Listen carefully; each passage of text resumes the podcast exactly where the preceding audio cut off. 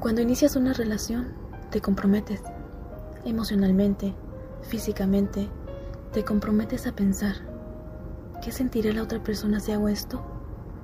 ¿Esto no le dolerá? ¿La estoy respetando?